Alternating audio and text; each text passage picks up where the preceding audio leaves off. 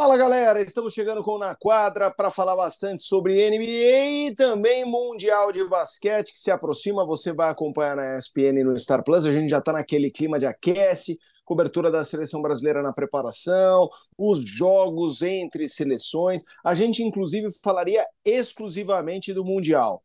Mas vocês conhecem no mundo do basquete tem aqueles caras com fio desencapado e eles de vez em quando falam um pouquinho mais do que deveriam, às vezes de forma proposital, que é o que eu acho nesse caso. Mas uh, quero acionar aqui o Guilherme Giovannoni para a gente falar de um certo James Harden que estava no mercado de trocas até quando a gente falou da free agency, a gente poupou os times envolvidos de Damian Lillard e James Harden, porque a expectativa era do Harden ser negociado, especulações envolvendo Los Angeles Clippers.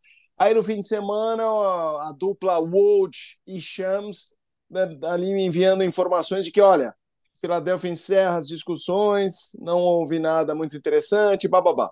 Horas depois, vaza um vídeo do James Harden falando que o, More, o Daryl Morey é um mentiroso que não trabalha mais em franquias em que ele esteja. Estamos falando de dois profissionais que têm longa estrada juntos, desde a época do Houston. É, vamos combinar, o Harden pode ser tudo, mas ele não é criança nesse negócio. Se ele falou, ele queria falar e queria que isso fosse para o ventilador. Ô Gui, como é que você entende as últimas horas no caso James Harden? Abraço para você. Abraço, Fê, abraço, amigo fã de esporte, fã da NBA, do basquete em geral. É, exato, eu acho que assim é, essa tá, essa tá virando uma novela, tá virando um, um drama, né? Uma novela muito de drama aqui. É, realmente a, os, as duas partes é, fazendo o jogo de interesse a seu favor, é óbvio, como deveria ser, só que estão né, utilizando da imprensa aí, da, da dos meios de comunicação para colocar mais lenha nessa fogueira. Né? A partir do momento que o James Harden falou que tinha preferencialmente queria ir para os Los Angeles Clippers, só que aquela coisa, né? Quando dois não quer, quando um não quer, dois não briga. Então o Clippers não, não, não mostrou interesse no James Harden, a coisa não andou, normal. Né? E aí, é uma coisa que eu estava até prevendo aqui no, no podcast diário que eu faço com a, com a Gabriela também, eu, eu falei lá, falei, gente, eu para mim essa história tá com um cheiro de que o, o Philadelphia não vai trocar, ele vai ficar e vai ter que jogar, né? É, e foi o que aconteceu até na sexta-feira. Aí chega no final de semana, o Harden dá essa declaração que é bastante forte, né? Ele, ele acusa o, o superior dele de ser um mentiroso e que não quer mais saber dele quais os problemas disso tudo, né? E aí aonde que eu tenho as minhas duras críticas ao James Harden. É, quando você assina o contrato lá atrás, no ano passado, que quer você aceita ganhar menos, que quer um time mais competitivo, esperando que depois você possa ter um contrato melhor, você está concordando com uma situação. Então, não fica nessa de promessa. Quer, quer promessa? Quer que, que a promessa seja cumprida? Coloca no papel. Você não colocou, você está sujeito ao que está acontecendo agora. Né? E uma vez que você, você não tem mais é, algum relacionamento com o seu superior e você tem a opção de sair do seu contrato, por que, que você não saiu? Ah, porque eu vou ganhar menos de outro lugar? Tá bom, mas é, é, agora, quando você aceita esse contrato, você aceita também ficar na mão desse cara que você não quer mais saber. Né? Então você tem que saber lidar com isso também. Faz parte desse jogo da NBA, desse jogo de, de negociações. Então eu acho que ele se coloca numa situação muito, muito difícil, né? Porque o, também o novo contrato de acordo entre CBA, que é o, o Sindicato dos Atletas, e a NBA, diz também que se o jogador, no último ano de contrato, ele não se reportar, ele não se apresentar por 30 dias ou mais, ele não pode negociar com outra equipe, mesmo que ele seja agente livre, sem a permissão dessa equipe que você não cumpriu o seu contrato. Né? Então, eles colocam numa situação bastante difícil. Agora, que é premeditado essa fala dele é porque ele foi falar aonde que o Daryl Morey é um mentiroso num evento de patrocinadores e de gente muito importante. Ele foi falar na China. Né? Eu não sei se todo mundo lembra, mas o Daryl Morey teve uma declaração contra a China há alguns anos atrás, quando ele era ainda o general manager de Houston. E teve uma retaliação muito pesada. a China não transmitia mais jogos do Houston Rockets. Foi um problema diplomático para a NBA esse do Daryl Moore. Então, lembrando disso, é uma maneira do James Harden tentar colocar algum tipo de pressão para cima aí do dirigente do Philadelphia. Olha, tá longe de acabar essa história, viu, Fê? Eu acho que é, vai começar a temporada sem James Harden ser trocado. E aí, isso que eu te perguntar, se você achava que as, as probabilidades no início da temporada eram maiores de Harden trocado, Harden permanecer no Philadelphia e jogar no Philadelphia, ou Harden permanecer no Philadelphia em litígio e não entrar em quadra? Eu acho, assim, é, pro Harden, tudo bem que ainda, como não começou a temporada, ele pode fazer esse jogo e, e beleza, né? Mas para ele seria muito ruim uh, o Philadelphia não, não trocá-lo e ele não entrar em quadra. É, eu acho que ele corre o risco até de ter uma, uma carreira encerrada precocemente, né? Porque quanto a gente já viu histórias de jogadores que uh, nenhum, nenhum time tem mais interesse. Vi de Kemba Walker, não por esses motivos, mas por outros. De repente, o Kemba Walker era estrela do Boston Celtics. Em menos de 12 meses, ele não tinha mais lugar na liga. Não é que ele não tinha mais lugar no Boston.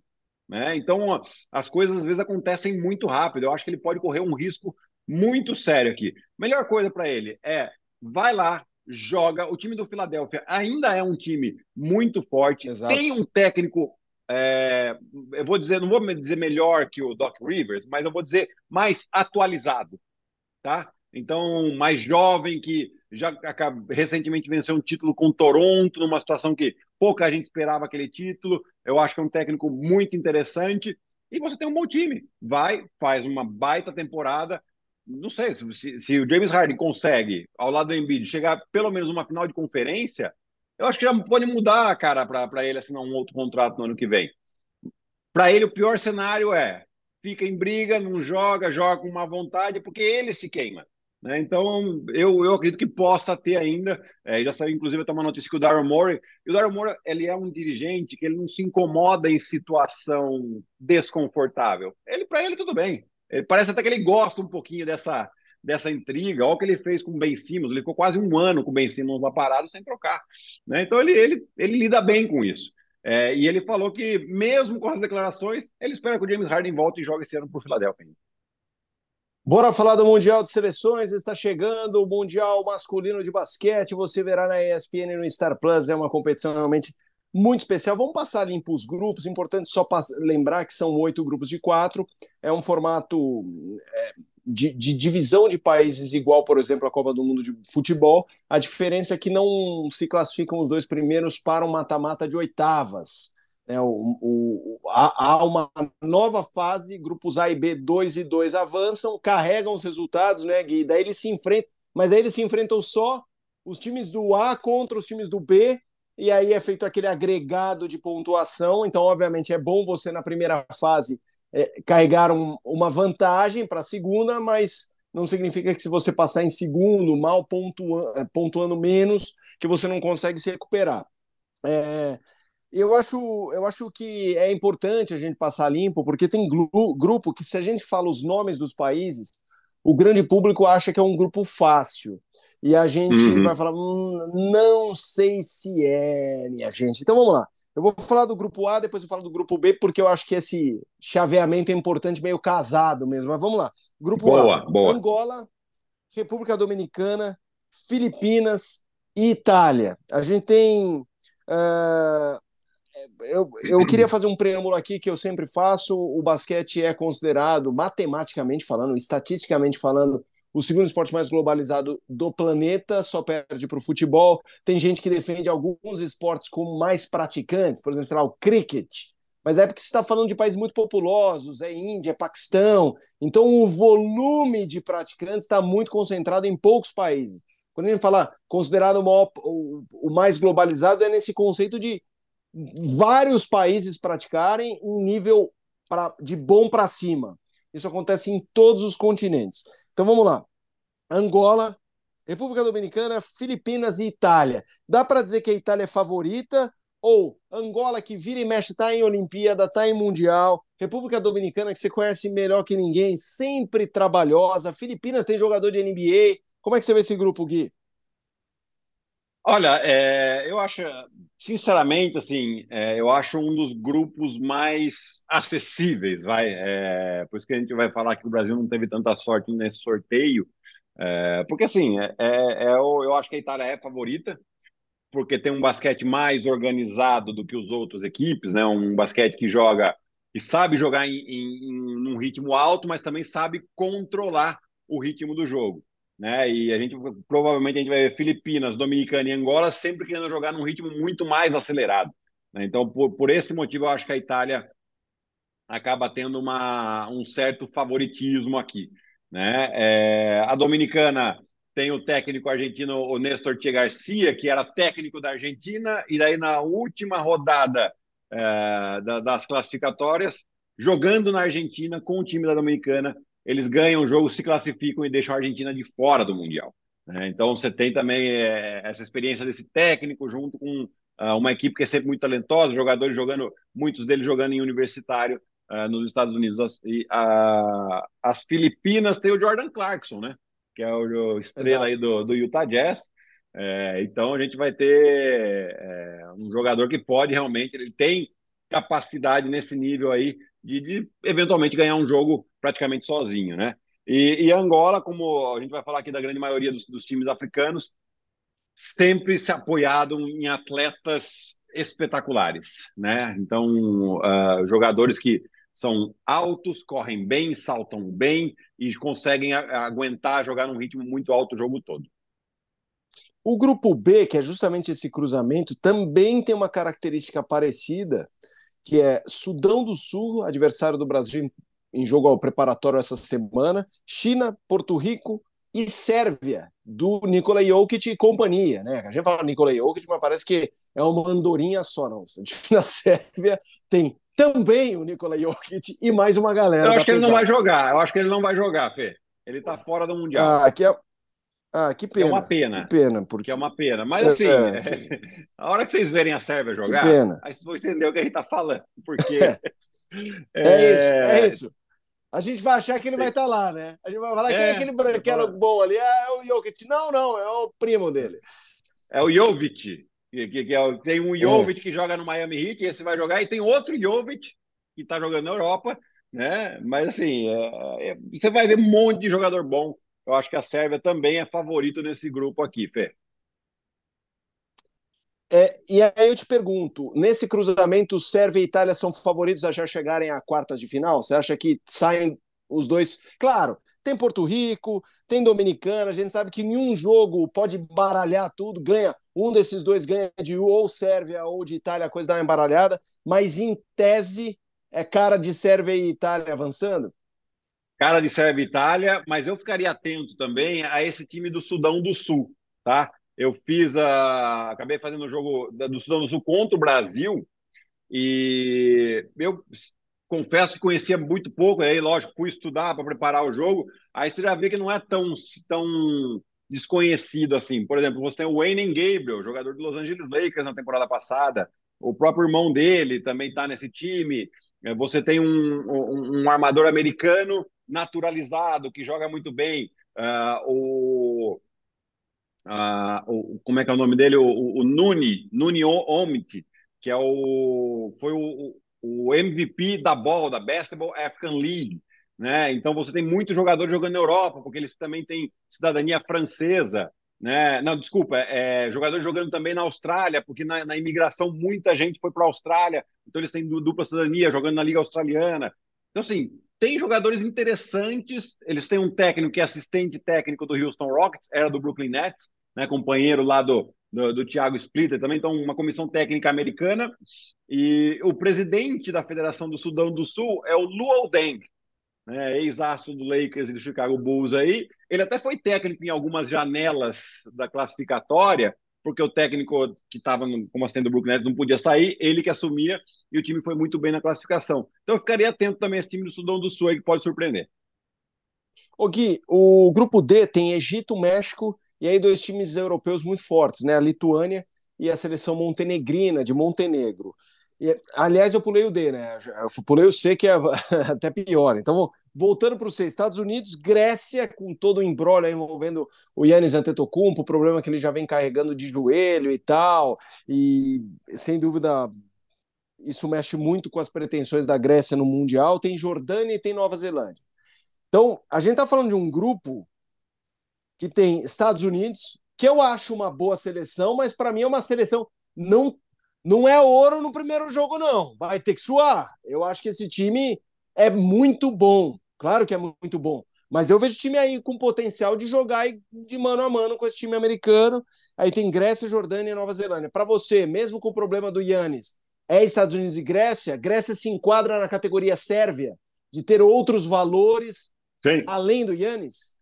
Acredito que sim, acredito que sim. Lembrando, esses jogadores, eles, a grande maioria estão jogando o próprio Campeonato Nacional, que é o Campeonato Grego, e joga ou Euroliga ou Lab Cup, né, que é a segunda divisão ali. são campeonatos extremamente competitivos, tá? Então eles jogam num bom nível e aí a gente tem que sempre lembrar, as regras que a gente vai jogar o Campeonato Mundial são as regras que esses jogadores estão acostumados e não as regras que os jogadores da NBA estão acostumados. Questão de espaçamento, de espaço, é, distância da linha de três pontos, regra de você poder limpar o aro quando a bola bate. Então, algumas diferenças é, que fazem uma diferença importante aí é, no resultado. Mas ainda assim, eu acho que Estados Unidos e Grécia são os favoritos nesse grupo. Os Estados Unidos é, tem feito alguns amistosos interessantes, ganharam da Espanha, ganharam da Eslovênia, a Eslovênia sem o Luka Doncic, é, mas não importa, estão ganhando, estão jogando bem. É, o time está na mão do Jalen Bronson, né? Como mais ou menos a gente esperava que fosse ser, porque ele é, é o jogador que tem esse poder de criação e inteligência de basquete também. É, aí sim vem o grupo D, Egito, México, Lituânia e Montenegro, o que pode nos permitir imaginar, naquele confronto já emparelhado, passarem quatro seleções muito fortes. Enquanto no outro a gente falou de Itália e Sérvia, aqui a gente pode falar uhum. de uma chave que tem Estados Unidos, que tem a Grécia, que tem a Lituânia e que tem a Montenegro. Aí é na faca, meu. É, e, e vai ser interessante, até mesmo para o próprio Estados Unidos, porque a Lituânia, é, hoje tem o, o Jonas Valanciunas, né? É, jogando na NBA, eu não lembro se tem mais algum. É possível que o, tenha. O, Mas a Lituânia. O Sabonis, o, Sab, o, Sabonis, o Domantas Sabonis. meu Deus. Verdade, é. ó, só estou é. esquecendo o sabor, só disso, né? É, tô, tô doido aqui. é, mas, assim, é, é, é, outro país, como a Sérvia, é, é uma fábrica de fazer jogadores. O basquete na Lituânia é o primeiro esporte. Tá? Então, assim, ele é um país de, sei lá, provavelmente 3 a 4 milhões de habitantes, mas eles, eles têm como o basquete como primeiro esporte, estão sempre produzindo muito jogador bom que a gente nem fica sabendo. Eles acabam jogando por toda a Europa ali. É, então, você pode ver que a Lituânia vai estar sempre brigando. Quartas de final de Mundial, quartas de final de, de Olimpíada, semifinal, briga por medalha.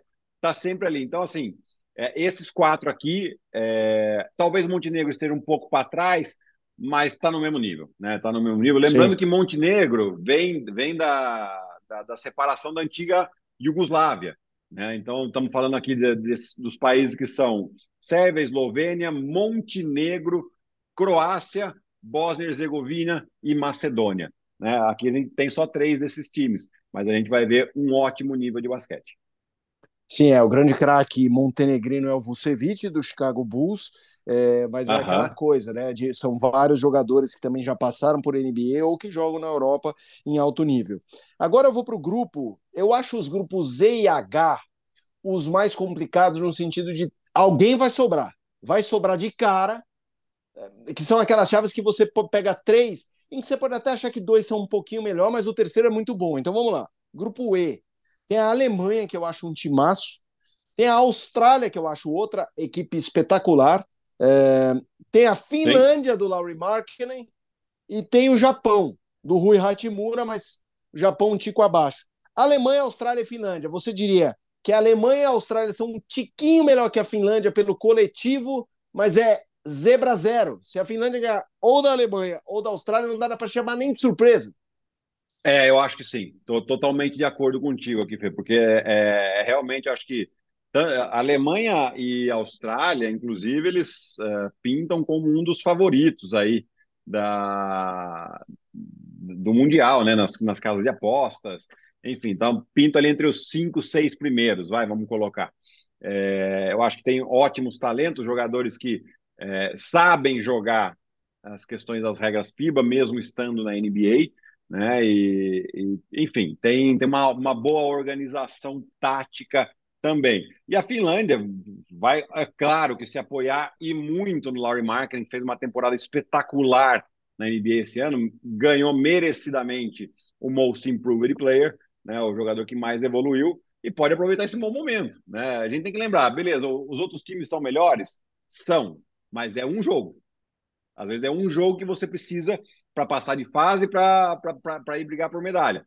E você sabe que você, às vezes começa mal um jogo e é o que precisa para que esse jogo realmente mude a história do Mundial. Grupo F tem Luka Doncic com sua Eslovênia, Cabo Verde, a Geórgia, estamos falando de um país ex-república soviética, né, e a Venezuela. Uh, a Eslovênia, imagino que pelo apelo do Doncic e também por outros jogadores, é uma forte candidata, uma grande campanha no Mundial. Aí você acha a Geórgia a segunda força? Ou, ou aí a gente fala que é a Geórgia pelo fato de ser um time europeu, com a tradição é, do leste europeu, mas não necessariamente é melhor do que Venezuela e Cabo Verde. Como é que você vê isso aí? É, eu acho bem equilibrado esses outros três. Né? Eu acho que a Eslovênia não vai ter muito problemas aqui nesse grupo, não. É, e esses outros, as outras três equipes, né? A Venezuela também com um técnico argentino, que é o Fernando Duró. É, conheço bem ele, porque ele foi assistente da seleção brasileira por alguns anos aqui junto com o Rubem Manhano. É, então, pode chegar, fez uma boa campanha aí é, nas eliminatórias. A Venezuela sempre tem um bom talento, é, mas é isso. A Geórgia são jogadores que estão jogando em Espanha, Itália, é, em campeonatos mais fortes. Talvez a gente não conheça tanto, mas que a hora que eles se juntam, eles têm um bom conhecimento, um bom, uma boa bagagem tática para eventualmente passar. E é difícil a gente fazer alguma previsão dessas três equipes, quem pode passar. Aliás, a é, Venezuela, aí, Fê, é, nós estamos gravando isso na terça-feira, dia 15. Na quarta-feira, dia 16, às... não, na quinta-feira, dia 17, às quatro e meia da manhã, essa Venezuela joga contra o Brasil, mais um amistoso que o Brasil tem lá na Austrália.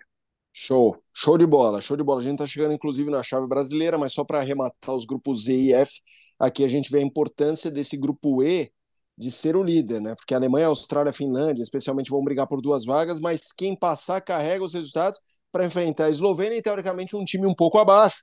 Mas aí pega a Eslovênia, ou seja, vai largar na frente quem liderar o grupo E, porque se você consegue espelhar com o seu adversário os resultados, ou seja, perder da Eslovênia e ganhar do segundo, essa vantagem é o que vai fazer a diferença de você estar nas quartas de final. E aí a gente chega no grupo G do Brasil. Eu, eu concordo com o que você falou de, de, de ser uma chave equilibrada, acho que dava para ser melhor, mas também acho que dava para ser muito pior, porque assim, uh, tem chaves aí que se o Brasil caísse seria com certeza a terceira força. E aqui eu acho uhum. que tem um uhum. favorito claro na, no grupo, que é a Espanha. A Espanha é o favorito do grupo G. E aí é um tiroteio com o Irã e com Costa do Marfim. Uh, mas dá jogo, né? Assim, se o Brasil pegasse Espanha e vai a Finlândia, por exemplo, a Finlândia ou a Alemanha, a gente ia falar que uhum. a Austrália, a gente ia falar assim, meu Deus, ferrou tal. Aqui tem jogo, tudo bem que depois, quando eu falar do grupo H, a gente vai ver que se o Brasil passar, passa na roubadaça. Mas é, é passo a passo, né? Então, melhor é. ter um primeiro passo que já não seja um tombo. E, e você acha que dá para passar, Gui? Como é que você vê essa disputa, especialmente com o Irã e Costa do Marfim? É, eu acho que o Brasil é favorito com essas duas com essas duas seleções, né? O Irã, eu acho que é a, é a quarta força do grupo, né? É, você tem a Costa do Marfim que tem jogadores que muitos deles jogam na França ou jogam no Universitário Americano, também é outro, outro país que tem, né? Essa ligação com a França por causa de, de ter sido colônia, então muitos jogadores têm a dupla é, cidadania, francês e, e, e, e também da nacionalidade da Costa do Marfim. Então, a gente vai ter um time muito atlético, é, que, que, corre muito, como foi o adversário que foi o Sudão do Sul no, no primeiro amistoso da seleção brasileira, é, que foi até bom para ter esse amistoso contra uma equipe africana, para você saber é, o que, que, o Brasil fez. O Brasil estava até perdendo o jogo, é, ajustou uma defesa por zona e com isso colocou a equipe africana em, em, dificuldade. Pode ser uma coisa muito similar que vai acontecer aqui com a Costa do Marfim. Tá? Então, acho que o Brasil tem sim. E o jogo com a Espanha, é claro que a Espanha é favorita. A Espanha é a atual campeã do mundo e atual campeã europeia, num processo de renovação. Né? Então, isso já, já fala muita coisa do que é, esse, é, do que é, do que se transformou a cultura do basquete espanhol. Né? Isso aqui daria um episódio inteiro para a gente falar disso, mas vamos, vamos ficar aqui só pensando no Mundial. É, então, é, eles são favoritos, fizeram um ótimo jogo contra os Estados Unidos nesse último final de semana, entraram no, no, no último quarto praticamente empatados, estava perdendo por um ponto só, e depois os Estados Unidos acabam vencendo por 10. Mas é, é um time extremamente experiente, que não tem pressão, porque mesmo que eles são campeões europeus, é, sabe-se que é uma fase de transição de gerações que está acontecendo, então o time vai jogar bem. Eu acho que o Brasil tem que entrar sim, o favoritismo é deles. Mas nós temos que fazer o nosso arroz com feijão muito bem feito. Que é o quê? Uma boa defesa, pressionando, não deixando a Espanha jogar do jeito que quer, sabe? Com cabeça levantada. Questão dos rebotes, proteger a bola. Eu acho que isso vai ser fundamental. E no ataque, ter paciência. Se o Brasil conseguir essas coisas que são o arroz com feijão, depois alguma outra coisa pode acontecer melhor, é, a gente pode sim é, ganhar um jogo contra a Espanha e, quem sabe, até sair como primeiro do grupo, que seria extremamente importante para a próxima fase. Vai ser importante porque o grupo H, para mim, é o melhor, é, por ter, assim como o grupo E, times que podem avançar, mais dois que, para mim, são candidatos ao top 4. Vai, assim, se você Sim. pegasse top 4, tem Canadá, que é uma seleção que, se você pega a escalação sem ver o país, você até acha que é uma seleção americana. É, Líbano, uhum uh, França e a Letônia do Porzingis. Então, assim, e companhia, porque é aquilo que a gente sempre fala, né? A gente fala o país da estrela, mas a estrela é por ser o famoso, mas tem uma, uma meia dúzia ali de caras animais e o complemento do elenco também é bom. Então, é sacanagem, mas vamos lá. Canadá, Líbano, França e Letônia. Por serem Canadá e França, são os favoritos à chave, é isso? Totalmente. É, Canadá e França são favoritos ao título apenas atrás dos Estados Unidos, né, em casas de apostas. É, então a gente tem que estar muito atento. São times, são dois times cheios de jogadores de NBA, né? É, mas assim, muita atenção com essa Letônia. Por quê? Porque além do Porzingis, você tem o Bertans. Você tem esses dois jogadores que podem arremessar de fora, homens grandes, também sabem jogar a regra FIBA muito bem. Tem um técnico muito bom que é o Luca Bank, técnico nível de Euroliga, que é um italiano, e que é, nas eliminatórias fez com que o time jogasse muito bem. Né? Se classificou com uma certa tranquilidade. É, de novo, é um jogo que eles precisam ganhar, ou da França ou do Canadá, para já colocar uma confusão muito grande aí dentro desse grupo. É, e daí tem esse cruzamento, o Brasil tem esse cruzamento, né? Eu acho que é, isso que a gente que eu quando eu falei que o Brasil não deu sorte no sorteio, foi mais sim, pensando sim. nesse cruzamento do que qualquer outra coisa, porque é, é duro, cara, é difícil. É, vai sair só dois para as quartas de final, né? Ah, mas é impossível ganhar? Não, não é impossível. Para mim, o jogo é sempre decidido na quadra. De véspera, é, ditado antigo, né? Só peru, né? que, que sofre na véspera, né? É isso. Mas é, é isso. É, é, a gente tem que ter confiança e acho que o Brasil precisa pensar sempre no dia a dia. Cada jogo é uma história diferente, mas que está forte esse grupo H. Está muito forte, Fê. É, sem dúvida. Eu também acho que tem chaveamentos mais favoráveis. Acho que o grupo inicial do Brasil é um grupo acessível, como os grupos A e B, é que a questão é que os grupos A e B são parelhados, então o segundo passo também vai ser um pouquinho mais acessível e tal, é, mas é isso, o grupo Z e F seria uma roubada, é, no, Mundial de Basquete é aquele, aquele pipinaço, né? não tem muito para onde correr, eu, eu acho que o chaveamento do Brasil permite a ele um, um piso um pouco mais seguro, claro, pode tomar trombada de Costa do Marfim ou Irã, que dá, já vai dar barulho, vai ser polêmico e tal, mas pode, mas é um piso mais uh, seguro, ao mesmo tempo o teto uhum. ficou mais baixo, né? O teto não permite, é. quer dizer, é o que você falou, o jogo é jogado, mas no papel não permite uma ilusão de quartas de final. Se acontecer, tem que ser tratado como feito, como é. uh, o que chamam os americanos de overachievement, né? Você alcançar algo mais do que era esperado. Mas tomara, tomara, porque é isso, é um jogo, é um jogo feliz seu. Ah, tudo bem que você pode ter vários infelizes, mas é um jogo feliz seu, é isso. É o jogo contra a Espanha ser favorável, você ganha da Espanha, passa em primeiro, que putz, muda tudo, porque a Espanha também vai sofrer com França, vai sofrer com o Canadá, vai sofrer com Letônia, e aí você, né, aí você ganha uma confiança, acha uma vitória aqui ou ali. Vai ser demais. Eu realmente acho o Mundial de Basquete masculino uma das competições, uh, e aí eu tô frisando o masculino, antes que hoje em dia tudo que você fale, eu acho que existem competições e competições. Eu prefiro uh, o, uh, o eu acho o Mundial de Vôlei feminino mais disputado e mais eh, difícil e mais complexo do que o masculino. E acho o basquete masculino, eu estou falando por esse repertório de seleções, a gente está falando de Sim. várias. Isso também acontece no feminino, mas para mim, se você parelhar todos os esportes, não importa o gênero, o Mundial de Basquete feminino, masculino é algo muito complexo, muito especial, que é da semana, é do dia. Se você embaralhar, vamos jogar 12 mundiais no ano, de janeiro a dezembro. O resultado nunca vai ser igual. Então, é, e é isso, o sorteio já faz isso. A gente olha o grupo e já fala, nossa, só, só para a gente ter os uma. oito grupos já nascem, já nascem, ah, passa esse, esse, esse, esse. Não é o caso nessa aí, Gui. Não, e só para a gente ter uma noção é, da dificuldade que é, nós temos. Eu vou dar três exemplos aqui de seleções que não vão jogar o Mundial e que poderiam, eventualmente, brigar entre os oito. Tá? Que é Croácia, Argentina, que é atual vice-campeã mundial, e a Turquia. Turquia colocando um jogador de novo aqui na, na NBA. Né? Então, assim, nós estamos vendo, falando de três seleções mundialmente é, capacitadas que não, não estão aqui entre essas 32 seleções. Né? E, e, vamos lembrar também uma outra coisa, Fê, é, o, essa, essa Copa do Mundo dá vagas para as Olimpíadas, tá? Então são duas vagas para a Europa, duas vagas para a América, uma vaga Oceania, uma vaga África e uma vaga Ásia. Né? São, são, são, falei errado que são sete vagas. Né? Depois nós temos mais duas vagas que são do time sede e do campeão mundial. Né? Então isso vai ser é importante. Quer dizer, o campeão mundial nem sei mais se tem essa vaga, hein? Eu acho que a Ásia são duas vagas até.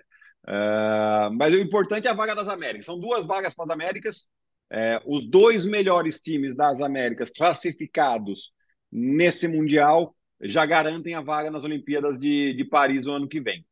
Né? É, então, por isso que vai dar um, uma pimenta a mais caso o Brasil passe desse primeiro grupo com a Espanha e o Canadá passe do outro grupo, esse jogo Brasil e Canadá tem essa importância também, porque é, pode ser uma disputa de vaga para uma Olimpíada aí também.